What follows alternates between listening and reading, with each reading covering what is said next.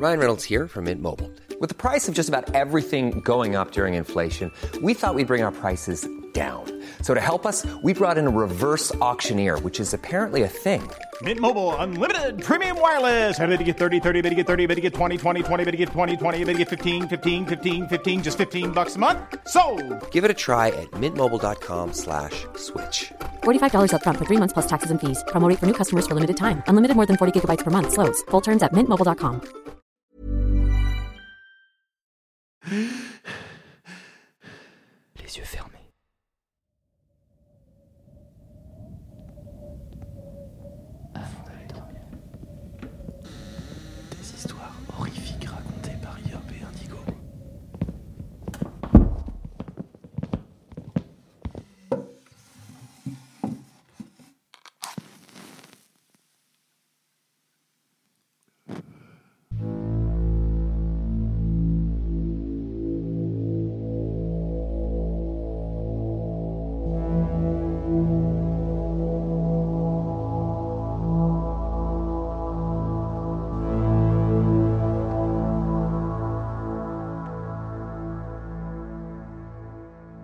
Bonsoir à tous. Bonsoir. Si vous nous connaissez déjà, vous ne rêvez pas. Le chapitre 1 revient d'outre-tombe. Par contre, si vous nous découvrez, alors déjà, bienvenue dans Avant d'aller dormir. Alors avant d'aller dormir, c'est quoi Qu'est-ce que c'est C'est un podcast d'histoire euh, horrifique raconté par nous, Yop et Indigo, euh, depuis mars 2019. Et là, on est en 2021, et c'est pourtant le premier épisode du podcast. Ah oui, c'est bizarre ça. Bon, je t'explique. Vas-y, dis-moi Enfin, tout. je vous explique. Je, je comprends pas moi. On avait supprimé tout le premier chapitre du podcast. Parce qu'à l'époque, on savait pas qu'il fallait demander les autorisations des auteurs. Naïfs que nous étions. Shame. Shame. du coup, on a tout supprimé, c'est simple. Euh, et on a donc contacté les auteurs. Et les histoires que vous allez entendre ce soir sont donc les histoires pour lesquelles les auteurs ont dit Yeah, of course you can use it. They never in Boston, Texas. Donc les histoires que vous allez écouter proviennent des épisodes 0 à 3 de ce chapitre, et on les a pas bon, sauf euh, la toute première, euh, parce que celle-là on l'avait enregistrée avec euh, les kits mains libres de nos téléphones, donc la qualité était pas folle, et puis surtout on faisait pas de musique à l'époque. exactement. Donc du coup Indigo tu vas nous refaire une petite musique pour cette histoire, spécialement. Oui Donc, eh ben, on vous souhaite une bonne écoute. On espère que cet épisode vous plaira. Nous, ça nous fait plaisir de ouf de vous partager ces histoires à nouveau. euh, D'autant plus qu'on les croyait complètement perdus à jamais. Eh bien, comme le dit si bien le générique, installez-vous confortablement au fond de votre lit, remontez la couette jusqu'au menton et fermez les yeux.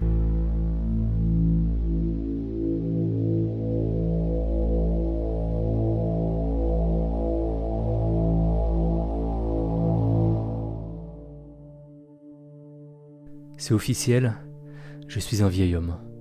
Aujourd'hui, c'est mon 75e anniversaire. Et mon Dieu, les années passent vite.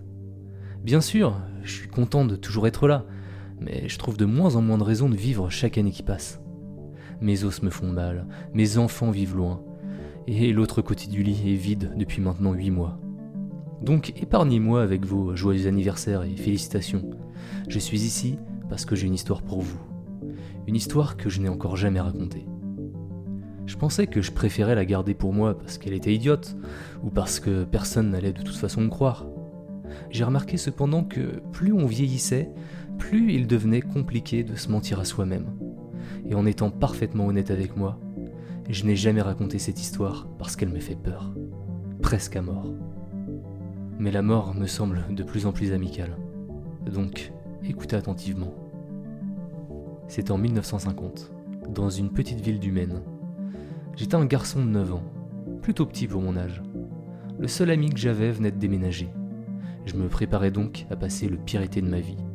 Mon père ne faisait plus partie du tableau et ma mère était assistante de direction. Donc je n'avais pas grand-chose à faire à la maison. Avec un peu d'hésitation, j'ai décidé que la bibliothèque municipale serait mon endroit pour l'été. La collection de livres de la bibliothèque était vraiment maigre. Mais entre ces murs, je n'avais pas de corvée à terminer, pas de mère sur le dos, et surtout, pas d'autres enfants avec qui socialiser. Et ça m'allait vraiment bien. La première moitié de mon été était encore plus horrible que je l'avais imaginé. Je dormais jusqu'à 10h, puis j'allais directement à vélo à la bibliothèque pour y passer le reste de ma journée. Les journées mornes sont ensuite devenues des semaines tristes. J'ai finalement commencé à prier pour que l'école reprenne rapidement, jusqu'à ce que je découvre le sous-sol.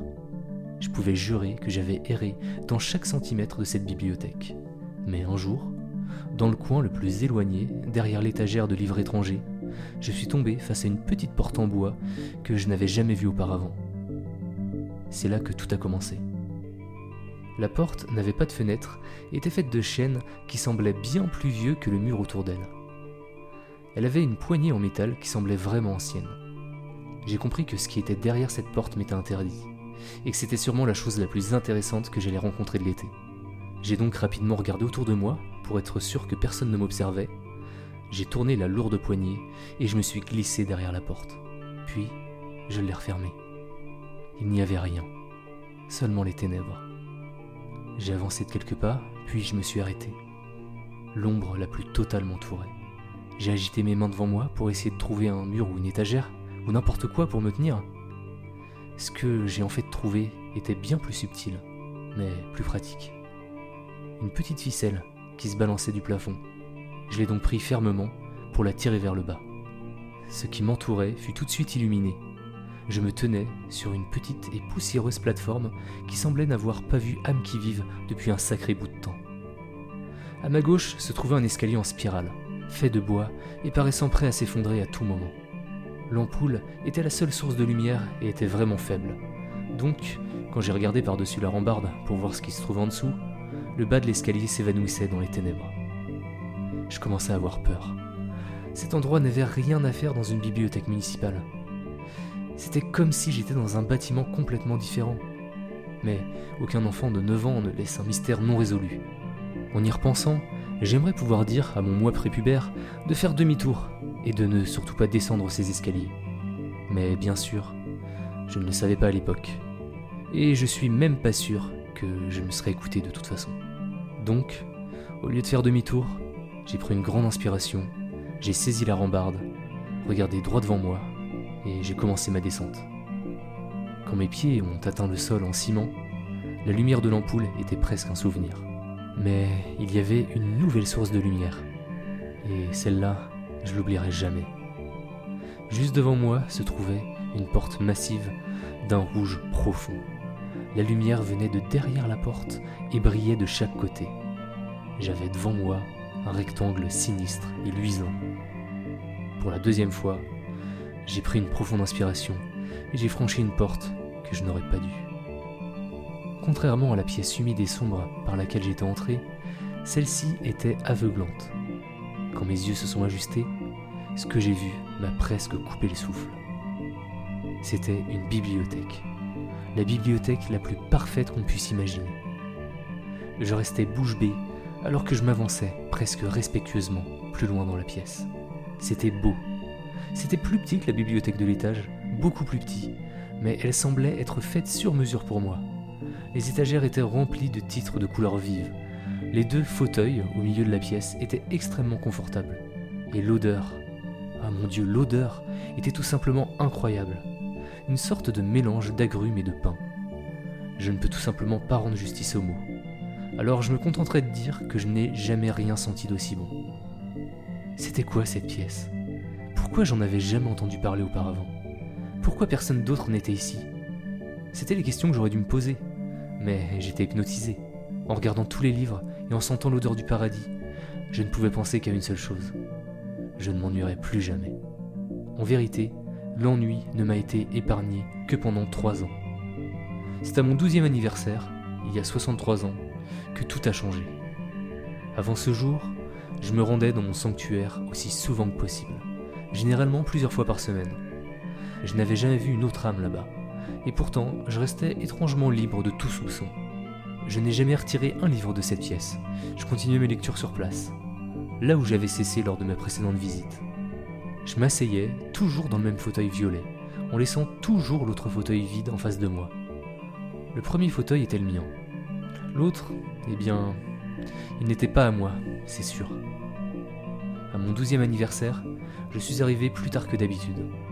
Ma mère avait invité quelques camarades de classe et quelques cousins chez nous pour fêter ça. Mais moi, je voulais juste passer mon anniversaire à lire et à sentir l'odeur du paradis. Finalement, nos invités sont rentrés chez eux et je me suis rendu à la bibliothèque, environ 15 minutes avant l'heure de fermeture. Ça n'avait pas d'importance. Les bibliothécaires ne vérifient jamais en bas avant de fermer les lieux. J'étais libre de rester aussi tard que je le souhaitais. Cette nuit-là, je dévorais les derniers chapitres d'une aventure épique avec des chevaliers, des épées et des dragons. Je ne l'ai pas senti avant de lire les derniers mots et de fermer le livre. L'arôme, autrefois exquis de cette pièce, avait tourné au vinaigre. Je me suis assis pendant un moment, perturbé. Objectivement, je pouvais reconnaître que l'odeur était en fait la même qu'avant, ce mélange d'agrumes et de pain. Par contre, je l'apercevais différemment, et je ne l'aimais plus. Impossible pour moi d'ignorer cette odeur. Le sort était brisé. L'odeur semblait également, pour la première fois, provenir d'un endroit spécifique. Avec une certaine appréhension, je parcourais la pièce à la recherche de la source, jusqu'à ce que je parvienne à une étagère à l'arrière. L'étagère était parfaitement normale, à l'exception d'un livre en cuir marron. C'était la source de l'odeur. J'ai ouvert ce livre et j'ai vu une phrase grébouillée à l'encre rouge sang, en haut de la première page. Reposez vos chagrins, mon ami, et laissez-les où ils se trouvent. Je fixais cette phrase, hypnotisé. Puis j'ai tourné la page, blanche. L'odeur est devenue de plus en plus forte. Une autre page, vierge aussi. Et l'odeur devint encore plus forte. Je m'arrêtai un instant, réprimai un haut le cœur, et continuai à marcher. Puis, alors que je m'approchais des fauteuils, j'ai tourné une dernière page. Et là se trouvait la dernière chose que je m'attendais à voir. Mon propre nom. J'ai laissé tomber le livre, m'apprêtant à courir vers la porte. Mais alors que je tournais le regard vers l'avant, mon cœur se mit à battre à tout rompre, et je m'arrêta net. Le fauteuil vide n'était plus vide. Un homme âgé, en costume, était assis devant moi, une jambe croisée sur l'autre, me contemplant, avec des yeux gris perçants et un léger sourire. C'en était trop. Je suis tombé à genoux et j'ai expulsé le contenu de mon ventre sur le tapis. Je me suis essuyé la bouche, regardant mon vomi, quand j'ai entendu l'homme laisser échapper un petit rire. Je le regardais avec incrédulité.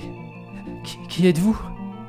L'homme se releva d'un bond, me saisit doucement par les épaules et m'aida à m'asseoir dans mon fauteuil. Il s'assit, encore une fois, dans le sien. Je crains que nous ayons mal commencé.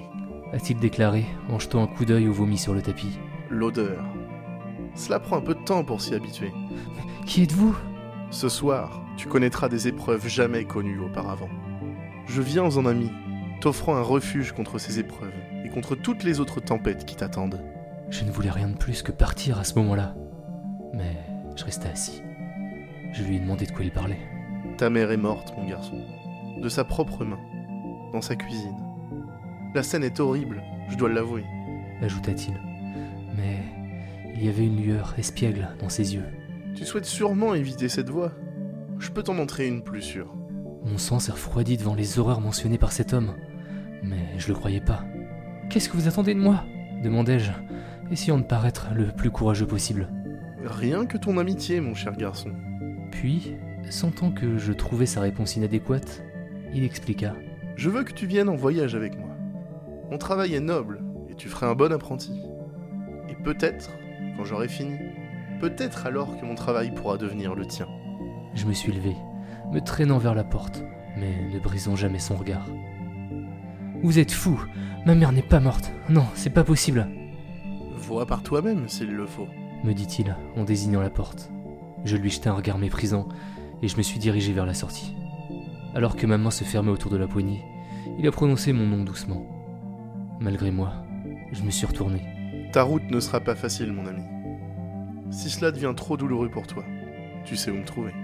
J'ai claqué la porte derrière moi et j'ai pris les escaliers à toute vitesse. Je suis sorti de la bibliothèque, j'ai grimpé sur mon vélo et je suis rentré à la maison. La porte d'entrée était grande ouverte. Je suis descendu de mon vélo et je me suis approché prudemment de la maison. Le vieil homme mentait, forcément. Les larmes ont commencé à me piquer les yeux. Le cœur battant la chamade, je suis entré et j'ai appelé ma mère. Je n'ai entendu aucune réponse. Alors, j'ai avancé vers la cuisine. À ce jour, je ne sais toujours pas pourquoi elle a fait ça. J'ai vécu dans cette petite ville du Maine toute ma vie, tout en me tenant à l'écart de cette bibliothèque. Une fois, à la fin de la vingtaine, j'ai eu le courage de faire un pas à l'intérieur. La vie était belle à cette époque, et ma peur commençait à se transformer en une simple curiosité. Là où se trouvait autrefois la porte du sous-sol n'était qu'un mur blanc. J'ai demandé au bibliothécaire ce qu'il était advenu de ce sous-sol, même si je connaissais la réponse. Il n'y avait jamais eu de sous-sol. Depuis cet anniversaire, je suis hanté par cette odeur sucrée et maladive, ce mélange toxique d'agrumes et de pain. Quand j'ai vu ma mère baigner dans son sang cuisine ce jour-là, je l'ai senti. Lorsqu'un homme m'a supplié de lui donner de l'argent et m'a battu presque à mort lorsque j'ai refusé, je l'ai senti. Quand ma femme a fait une fausse couche de notre deuxième enfant, je l'ai senti. Quand notre fils aîné et sa petite amie sont morts dans un accident de voiture, je l'ai senti. J'ai commencé à la sentir périodiquement lorsque ma femme est tombée malade. Elle est décédée à la fin de l'année dernière et je suis seul pour la première fois depuis plus d'un demi-siècle. Maintenant, je la sens tous les jours et ça ressemble à une invitation. Il y a quelques mois, je suis retourné à la bibliothèque et la petite porte en chêne avec l'ancienne poignée était là, exactement où elle se trouvait à l'époque. Ma promenade du soir m'emmène chaque jour devant cette bibliothèque, mais je ne vais pas à l'intérieur. Peut-être que ce soir je le ferai. J'ai peur de mourir, oui, mais dernièrement, j'ai encore plus peur de continuer à vivre. Le vieil homme avait raison, ma route n'a pas été facile, et je doute qu'elle le devienne. Reposez vos chagrins, mon ami, et laissez-les où ils se trouvent. Il m'avait promis un soulagement, un refuge. Avait-il raison à ce sujet là aussi? Il n'y a qu'une façon de le savoir. Après tout, je sais toujours où le trouver.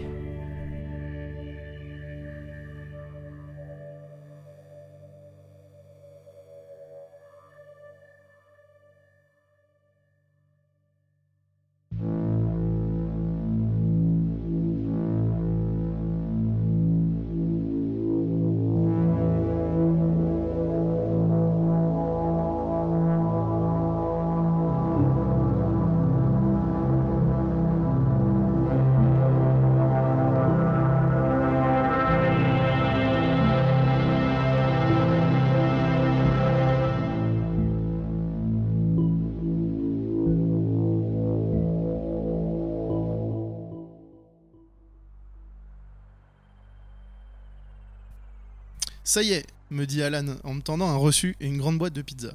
C'est le dernier, tu pourras rentrer chez toi une fois que t'auras fini avec ça. J'ai pris la facture et la boîte, plutôt maussade. Il était minuit et demi et mon lit me manquait cruellement.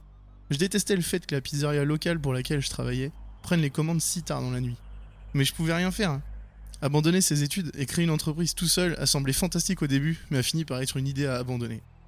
Le seul emploi disponible pour un jeune homme de 22 ans qui avait abandonné ses études universitaires et qui avait échoué était livreur de pizza. Même si je détestais le travail, c'était le seul moyen de payer le loyer chaque mois.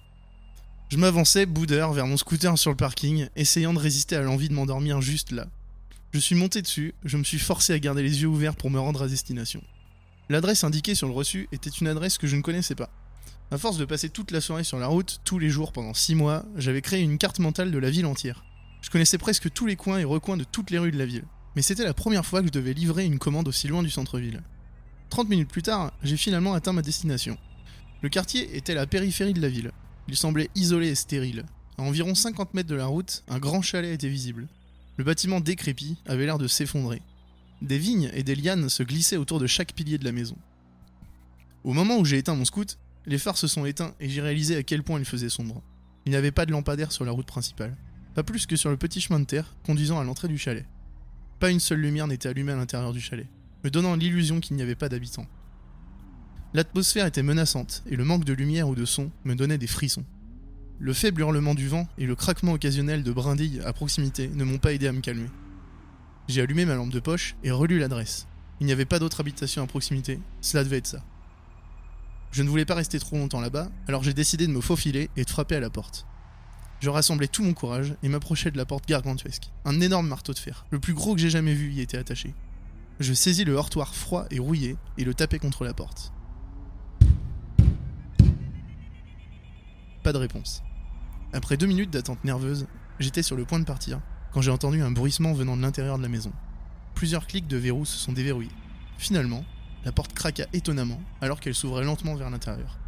Une odeur de rance a immédiatement frappé mes narines, à tel point que j'ai failli laisser tomber la pizza pour tenter de me couvrir le nez.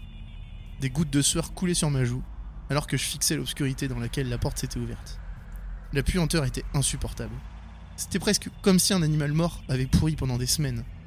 Je pouvais approximativement distinguer la silhouette d'un homme cagoulé qui se tenait juste derrière la porte. Je pouvais à peine distinguer des traits significatifs alors que sa robe noire se mêlait à l'obscurité du couloir. En m'étouffant, je réussis à lui dire Voici votre pizza. La silhouette cagoulée a lentement et silencieusement poussé sa main vers l'avant.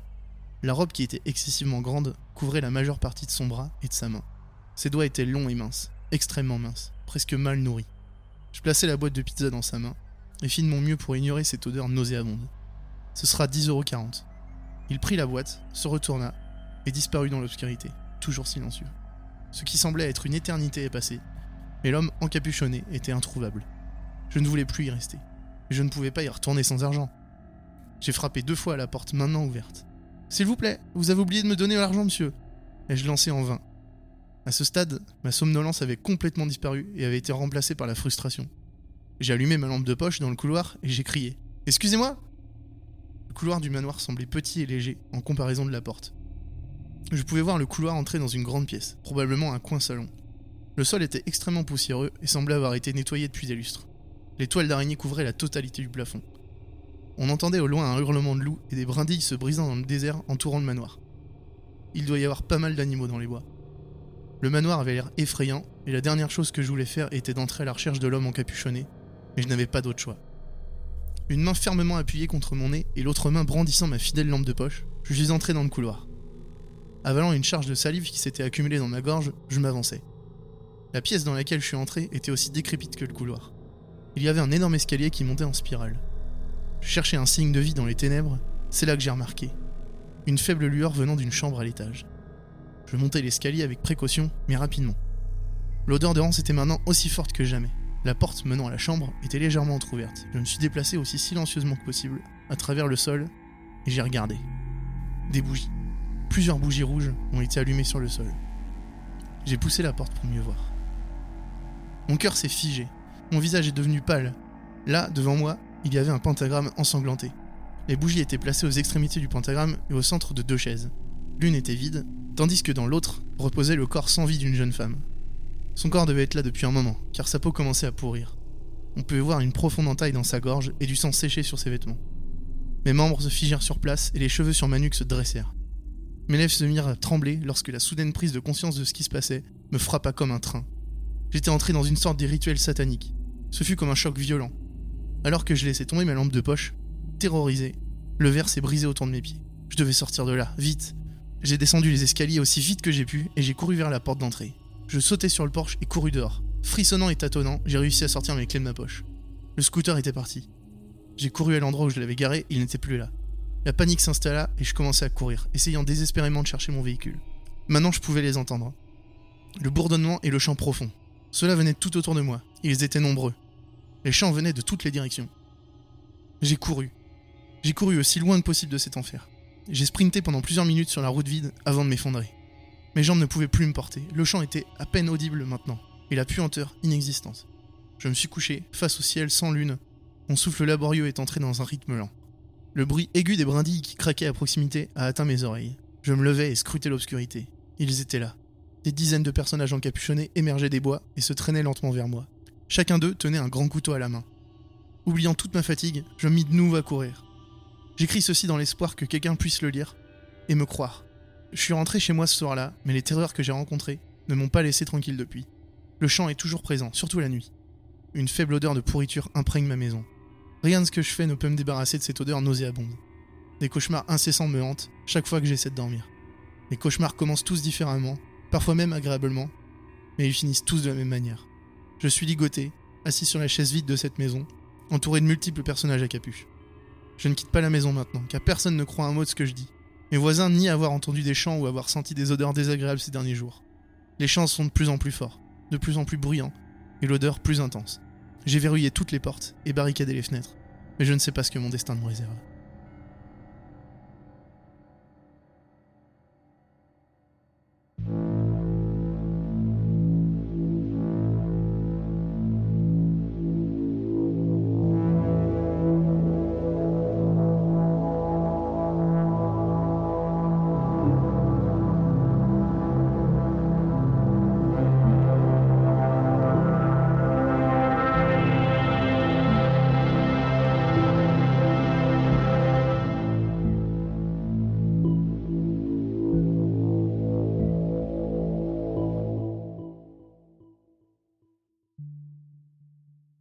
Aujourd'hui, je prenais mon petit déjeuner comme d'habitude, comme n'importe quel autre jour. Il consistait en un beignet et une tasse de café. Pendant que je buvais mon café, ma petite amie entrait dans la pièce en tenant le journal d'aujourd'hui. Eh Tom, Oui, chérie? Quelqu'un est mort à nouveau dans le parc d'attractions de Milky Hills. J'ai étouffé. C'est pas là où tu travaillais? Je ne pouvais pas dire un mot. Tous ces horribles souvenirs sont revenus. Lentement, j'ai demandé Quelle attraction? La grande roue apparemment. Oh non, pas encore. Peut-être vous faut-il revenir un peu en arrière. Il y a 6 ans, quand j'avais 18 ans, j'avais cet emploi d'été au parc d'attractions de Hills, un parc d'attractions appartenant à un producteur de vaches laitières dans le Maine, aux États-Unis. Le fermier a décidé de construire un petit parc d'attractions juste à côté de sa ferme, après avoir remporté le jackpot à la loterie. Il a chargé un ancien PDG de parc d'attractions de prendre sa place et de l'aider à gérer le parc. Après tout, il avait toujours la ferme dans laquelle il avait besoin de travailler. Il a placé une variété d'attractions, y compris une montagne russe, quelques carousels, quelques attractions de foire typiques, comme un chamboule-tout, etc. Et bien sûr, une grande roue. La grande roue était située à l'arrière du parc, comme elle a été ajoutée plus tard, à l'époque où je travaillais là-bas. Elle n'a pas attiré beaucoup d'attention, car il s'agissait encore d'une grande roue, ce qui n'est pas l'attraction la plus excitante dans un parc, à mon avis.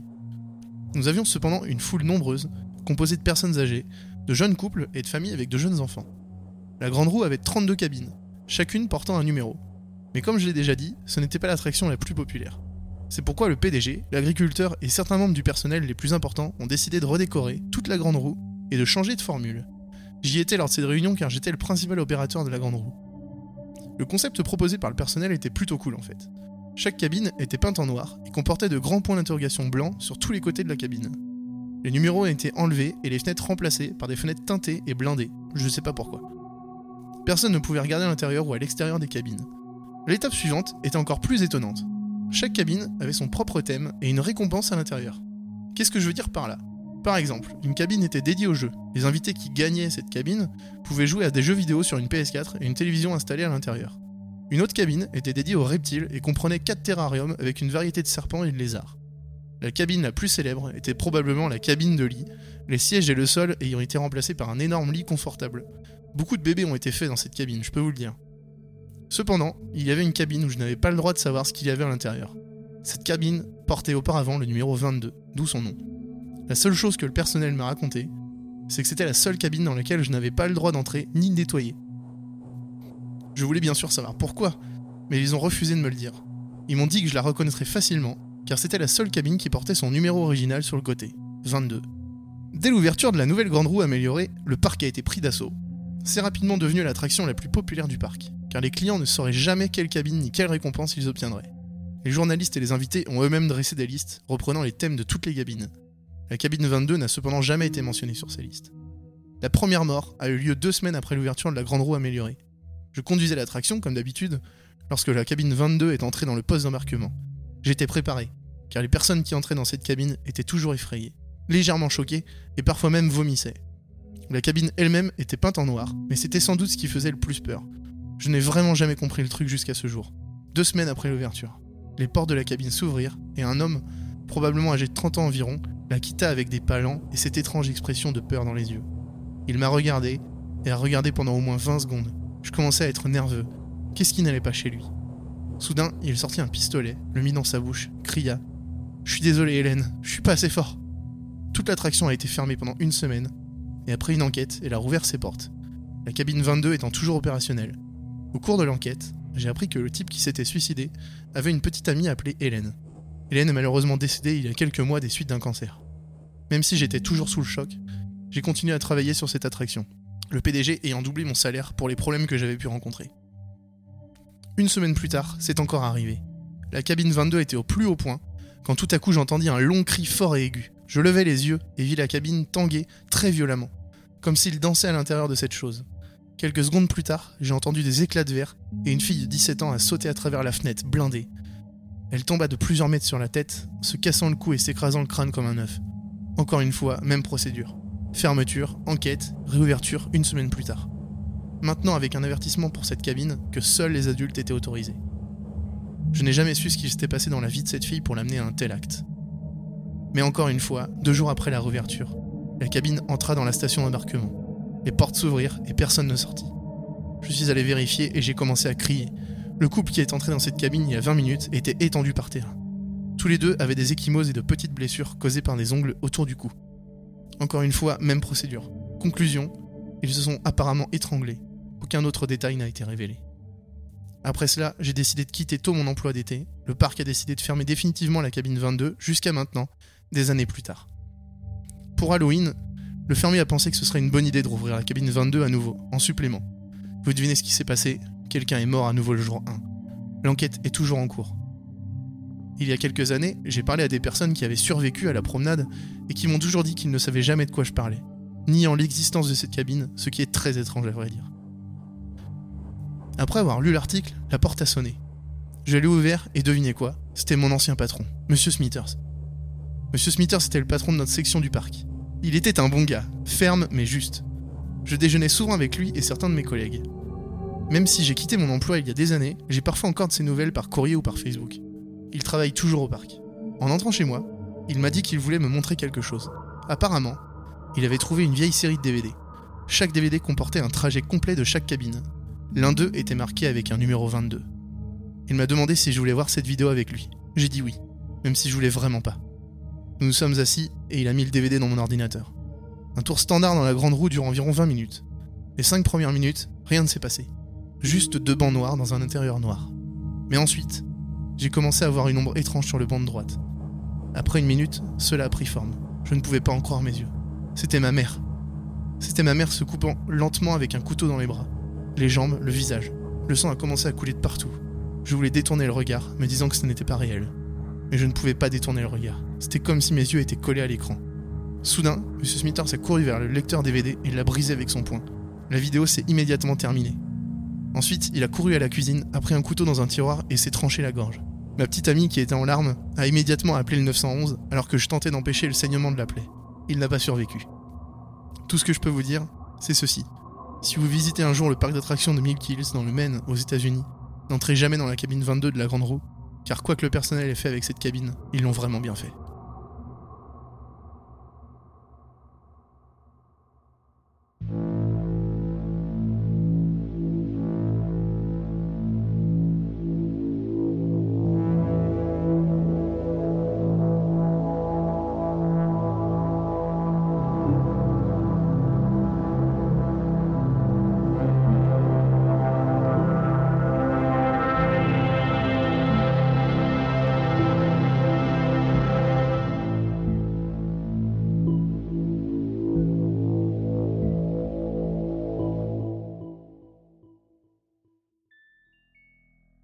Ils ont donné mon nom à une maladie, mais je doute que vous en ayez entendu parler, car c'est extrêmement rare.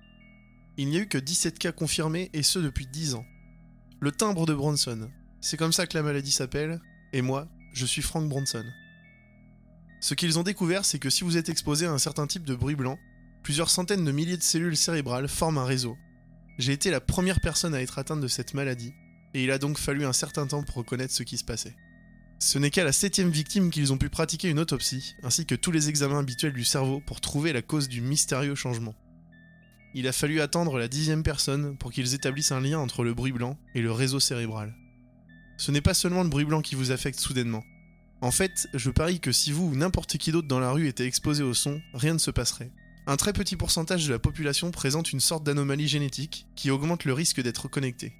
Et alors que le cerveau continue de se développer à l'âge adulte et que le défaut génétique n'entre pleinement en vigueur que lorsque le cerveau est redimensionné, les personnes atteintes ne peuvent être que des adultes. Alors quels sont les symptômes? Ils peuvent varier légèrement d'une personne à l'autre, mais il y a 5 caractéristiques principales que je vous décrirai ci-dessous. Ils peuvent également varier en intensité et en fréquence. Ce que je décris ci-dessous est la forme la plus extrême du timbre de Bronson. Première caractéristique, l'élongation des membres. Dans certains cas, c'est à peine perceptible. Une personne peut grandir d'un centimètre ou deux de plus.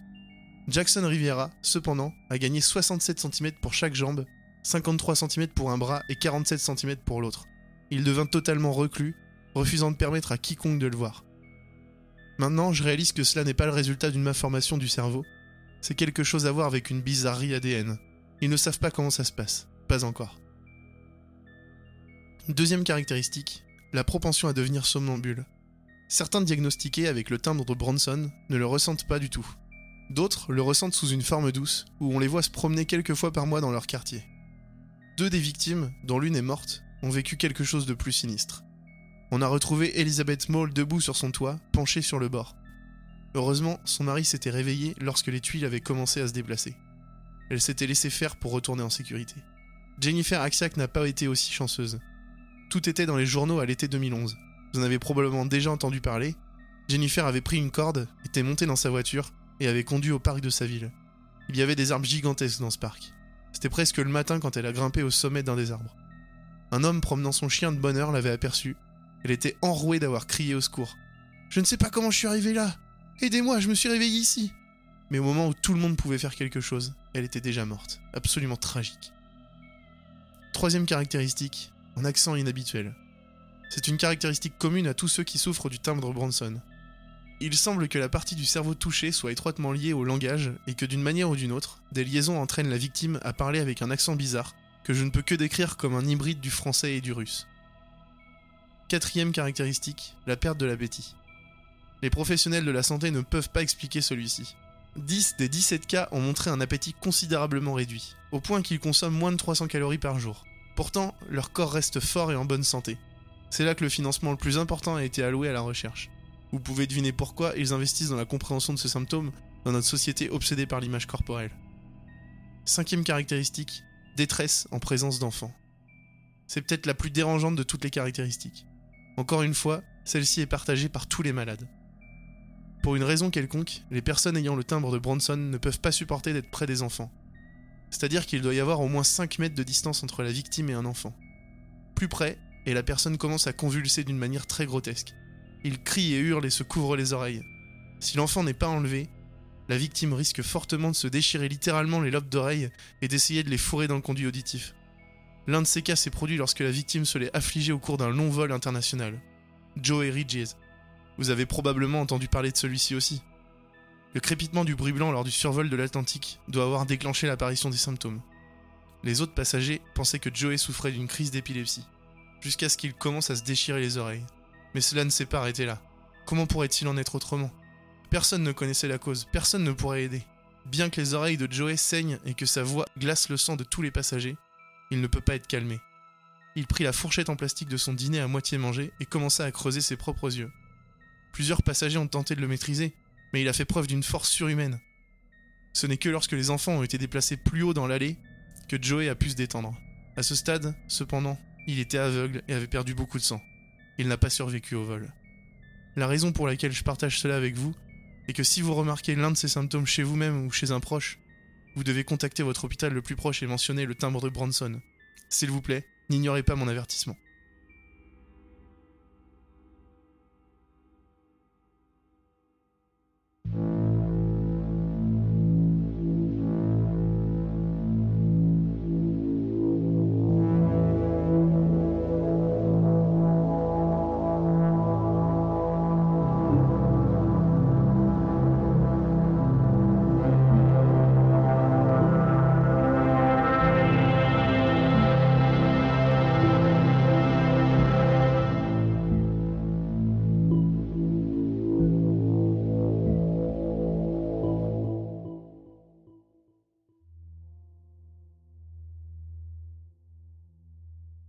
Vous voyez ces énervants youtubeurs qui font tout pour devenir influenceurs?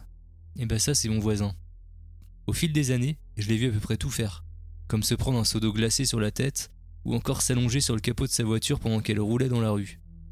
Honnêtement, c'est fatigant de le voir faire tout ça pour essayer d'avoir un peu de renommée. Alors quand il a frappé à ma porte l'autre jour pour me dire qu'il partait pour quelques semaines, c'était un soulagement. Il m'a seulement demandé de recevoir son courrier. Vous n'imaginez pas la tranquillité d'esprit que ça m'a donné de ne pas avoir à faire face à sa stupidité pendant un moment. J'avais toujours peur que ces cascades finissent par impacter ma vie d'une manière ou d'une autre. Tout s'est plutôt bien passé pendant les premiers jours. Il a reçu quelques factures, un peu de pub et une carte d'anniversaire.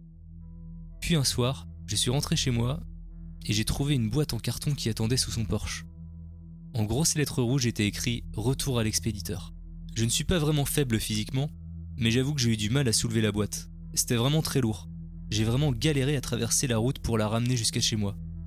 Et j'ai compris qu'il serait impossible de la monter jusqu'à ma porte d'entrée en passant par l'escalier. J'ai donc décidé de laisser le colis dans mon garage. De toute façon, j'utilise très peu mon garage, car sa porte est assez compliquée à ouvrir. Il faut forcer et taper un bon coup dessus en même temps pour l'ouvrir. C'était plus simple pour moi de laisser ma voiture dans l'allée que de me battre avec ma porte matin et soir. Avec le recul, j'aurais dû poser le paquet pendant que j'essayais d'ouvrir la porte, car au moment où j'ai tapé dessus pour la troisième fois, j'ai lâché le colis et il est tombé au sol. J'ai entendu un léger craquement à l'intérieur. Merde. J'espérais n'avoir rien cassé d'important, mais j'ai décidé de ne pas en parler à mon voisin pour qu'il blâme le transporteur. Les mains libres, j'ai finalement réussi à ouvrir la porte. J'ai traîné la boîte à l'intérieur, la plaçant dans un coin en attendant que mon voisin revienne la réclamer. Et puis je l'ai oublié. Du moins pendant quelques jours. Je ne sais pas exactement combien de temps il a fallu pour que l'odeur s'échappe par la porte reliant le garage à la maison, mais elle a progressé lentement. Les premiers jours, je n'y ai pas trop fait attention, sûrement des remontées d'égout. C'est seulement quand j'ai réalisé que l'odeur devenait plus intense au lieu de s'estomper que je suis parti à la recherche de la source. Et c'est à ce moment-là que j'ai ouvert la porte du garage et que l'odeur me frappa. La source n'était pas difficile à identifier. Le seul changement dans mon garage était la boîte en carton. Je me souviens avoir pensé que c'était sûrement un genre de colis par abonnement où vous recevez chaque mois de la viande différente. La viande avait dû finir par pourrir, étant hors d'un réfrigérateur pendant si longtemps. Combien de viande pouvait contenir une boîte aussi grosse et aussi lourde? Une vache entière? Je me suis couvert le nez en approchant de la boîte, une paire de ciseaux à la main. Je n'avais probablement pas besoin des ciseaux pour l'ouvrir, car le fond était maintenant mouillé, et j'aurais pu enlever le scotch à la main, mais je n'avais pas envie de toucher le jus de viande pourri avec mes doigts. Ce fond humide était la raison pour laquelle je me suis décidé à l'ouvrir. Car si j'essayais de la traîner sans l'ouvrir, elle se décomposerait et tout tomberait au sol. J'allais donc devoir vider les morceaux de viande dans des sacs poubelles et ensuite les déposer dans la benne à ordures. Un procédé que je n'étais pas pressé de faire. Mes ciseaux ont déchiré le scotch au sommet de la boîte en carton. Je ne pensais pas que l'odeur pouvait être pire, mais en ouvrant la boîte, j'ai découvert une toute nouvelle gamme de puanteurs. C'était comme quand on ouvre un four, mais au lieu d'une vague de chaleur, j'étais frappé par des vagues de pisse, de sueur, de merde et de putréfaction. C'était tellement intenable que j'ai dû faire un pas en arrière avant de réfréner mon envie de vomir. Je ne pouvais pas gérer cette odeur. Je n'ai pas honte d'admettre que j'ai ensuite couru vers la porte pour prendre une bouffée d'air frais.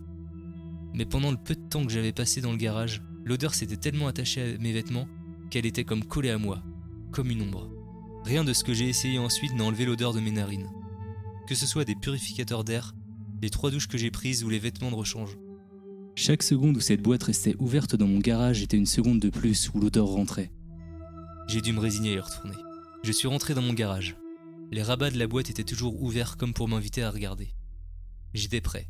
Une épingle à linge sur mes narines, un sac à ordures dans une main, le nettoyant le plus puissant que j'ai pu trouver dans l'autre, et des gros gants en caoutchouc pour que ma peau n'ait pas à toucher ce qui était à l'intérieur.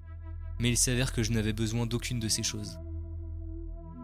Pas besoin de toucher ou de nettoyer le contenu de cette boîte la seule chose que j'allais subir, ce serait des cauchemars pour le restant de mes nuits.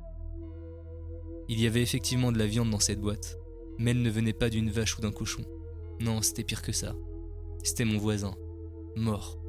Toujours en un seul morceau, mais mort. J'ai appelé la police et naturellement, ils m'ont emmené pour un interrogatoire. C'est un peu compliqué de ne pas soupçonner l'homme avec un cadavre dans son garage après tout. Heureusement, ils ont vite compris que je n'étais pas impliqué. Mon ADN était peut-être partout sur cette boîte et l'odeur était dans toute ma maison, mais il y avait une preuve irréfutable entre les mains de mon voisin qui prouvait mon innocence. Une caméra. Ils ne m'ont montré les images qu'une seule fois.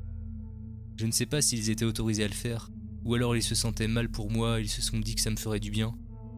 Dans tous les cas, j'ai vu la vidéo. Mon voisin était assis dans la boîte, riant alors qu'il expliquait au monde comment il allait s'envoyer lui-même au-delà des frontières de l'État. Il avait apporté des bouteilles pour pisser, de la nourriture, un oreiller et quelques lampes de poche. Son ami, un gars que j'avais vu chez lui plusieurs fois pour l'assister dans ses cascades, a fermé le couvercle et l'a vraisemblablement laissé pour l'expédition. Au cours des prochaines heures, ou jours, je sais pas trop, mon voisin a enregistré quelques vidéos de ses progrès. Je pense que je suis dans un camion maintenant, je peux le sentir bouger. Je dois être dans un entrepôt, c'est assez chaud ici. J'ai encore beaucoup de nourriture. Vous voyez ce, ce genre de choses. Et puis, à la dernière étape, la boîte a basculé. Il s'est cassé le cou, et c'en était fini pour lui. La caméra a enregistré jusqu'à ce que la carte mémoire soit trop pleine, ou que la batterie s'épuise. Il y a une chose que je n'ai pas dit à la police après avoir vu la vidéo. Une chose que j'ai entendue dans la vidéo et qui me hantera jusqu'à ma mort. Juste après la chute qui lui a brisé le cou, j'ai entendu le son strident et familier de ma porte de garage.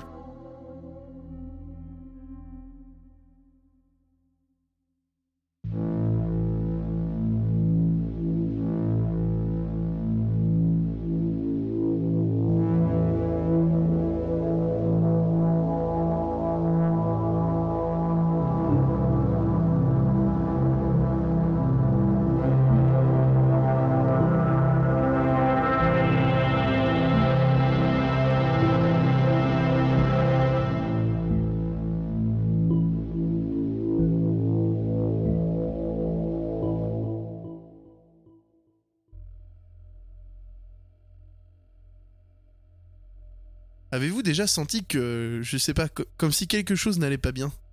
Comme un éclair dans le coin de votre œil euh, Ou voir une ombre quand il n'y a rien? Ce sont eux. Ils n'ont aucune forme physique et ne peuvent que prendre la forme d'ombre ou animer des objets. Cependant, parfois leur présence est exceptionnellement forte, et cela signifie qu'ils chassent. Et si vous pouvez les sentir, cela signifie qu'ils sont après vous.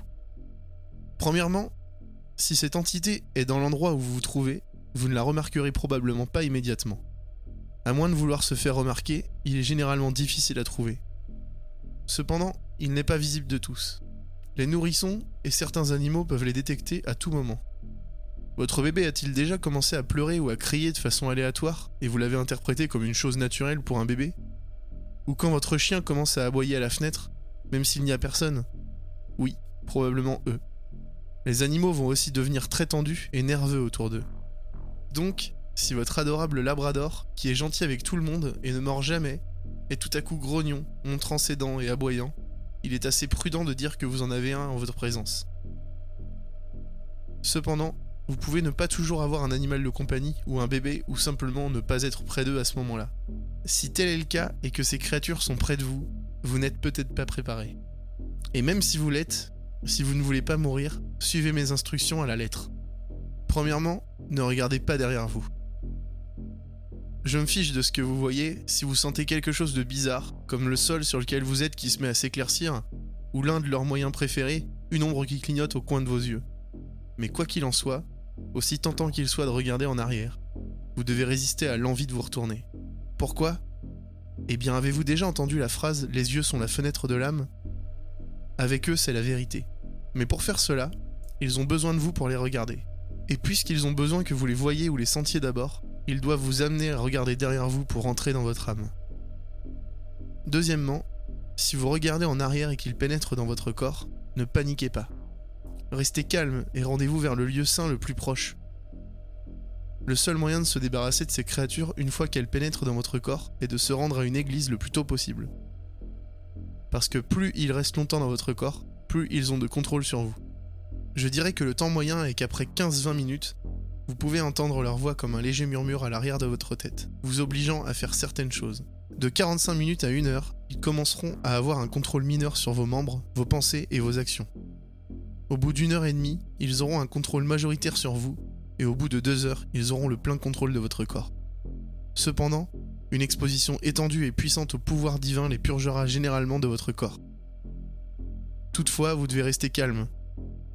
Si vous paniquez ou si vous avez une peur profonde, cela peut accélérer le processus de prise de contrôle trois fois plus rapidement. Enfin, et surtout, ne parlez pas tant que vous êtes possédé. Si vous parlez, vous condamnez tous ceux qui vous ont entendu. L'ombre se répandra comme une traînée de poudre, s'attachant à tous ceux qui sentiront sa présence. C'est pourquoi un corps mortel est si attrayant pour eux.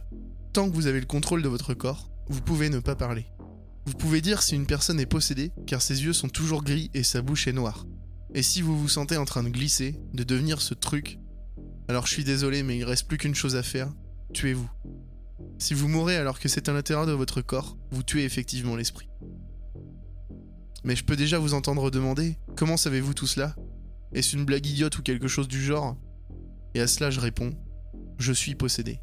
J'étais un chercheur sur ces choses. Nous avions des condamnés à mort volontaires pour participer à ces tests en échange d'une compensation de 5 millions de dollars pour leur famille. Nous leur demandions de contracter ces entités démoniaques, puis de tester ce qui les accélérait, les ralentissait, se répandait et les tuait. En raison de la nature du projet, le vrai plan a été gardé secret, même pour les familles des détenus. Nous venions leur dire qu'ils testaient un nouveau médicament important qui pourrait avoir des effets secondaires potentiellement mortels. Après tout, nous n'étions pas si méchants. Après avoir découvert comment les soigner, nous allions au-delà du traitement pour qu'ils ne se retrouvent pas porteurs. L'ironie était qu'ils finissaient par mourir juste après. Mais il y en avait un. Un jeune, peut-être 20 ans environ. Il avait commis une fusillade de masse dans une boîte de nuit du Kentucky, faisant 35 morts et en blessant bien davantage. Nous l'avons utilisé comme test pour voir comment la maladie des créatures se propagerait comme nous l'avions étudié jusqu'ici. Mais c'était différent. Lui, il voulait avoir le démon. Au début, nous n'y avons pas beaucoup pensé. On s'est dit que c'était juste un psychopathe. Puis ça a mal tourné. Le gamin a disparu. D'une manière ou d'une autre, il a perdu sa puce de suivi et s'est échappé de sa cellule. Nous avons envoyé une équipe pour le capturer, et quand ils sont revenus, ça semblait aller. Ils paraissaient tous en pleine forme. Sauf que l'un d'entre eux n'est jamais revenu à la base. L'équipe a déclaré que le gamin l'avait tué brutalement alors qu'il le soumettait. Une peur intense s'est soudainement répandue sur ma colonne vertébrale. Je ne savais pas pourquoi j'avais juste l'impression que quelque chose n'était pas tout à fait correct. J'ai résisté à mon envie de me retourner et j'ai sorti mes bouchons d'oreilles, comme tout le monde. Mais hélas, c'était trop tard. Un cri qui déchirait les oreilles résonna dans tout le tunnel. Cela ne ressemblait à rien de ce que j'avais entendu auparavant, comme si mes oreilles étaient déchirées pièce par pièce.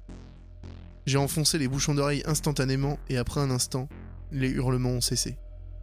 Je me suis dit quel con, pourquoi tu regardais en arrière? Mais c'était trop tard. Et ainsi, je suis retourné à mon bureau, pensant que j'allais bien. Alors que je me préparais à écrire mes conclusions et les événements tragiques qui s'étaient déroulés ce jour-là, j'ai commencé à entendre une voix. Je me précipitais dans la salle de bain et me regardais dans le miroir, terrifié à l'idée que je puisse être possédé. Effectivement, mes yeux étaient gris comme la pierre, et ma bouche était complètement noircie. Ce putain de cri a dû le transmettre d'une façon ou d'une autre, bordel de merde. J'ai juré alors que je me précipitais vers mon ordinateur. Et c'est pourquoi j'écris ceci, en espérant que si quelque chose se passe, quelqu'un lira ceci. Écoutez mes avertissements, terminez ce que j'ai commencé. Pour l'instant, il semble que ce soit mon heure de partir. Je peux déjà le sentir me tirer l'esprit, essayant de laisser mes membres faire quelque chose d'indicible. Et même s'il y avait une église assez proche de moi, je ne pense pas que je voudrais me guérir. J'ai servi mon but ici. Au revoir.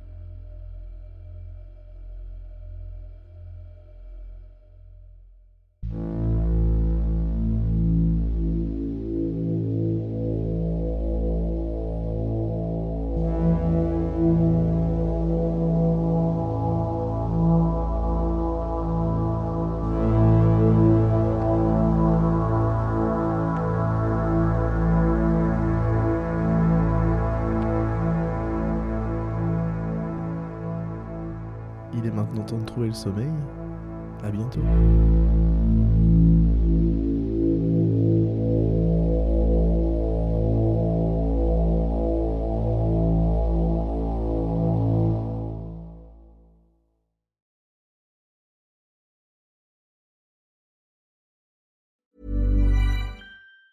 Planning for your next trip? Elevate your travel style with Quince. Quince has all the jet setting essentials you'll want for your next getaway, like European linen, premium luggage options, buttery soft Italian leather bags, and so much more. And it's all priced at 50 to 80% less than similar brands. Plus, Quince only works with factories that use safe and ethical manufacturing practices. Pack your bags with high-quality essentials you'll be wearing for vacations to come with Quince. Go to quince.com slash trip for free shipping and 365-day returns.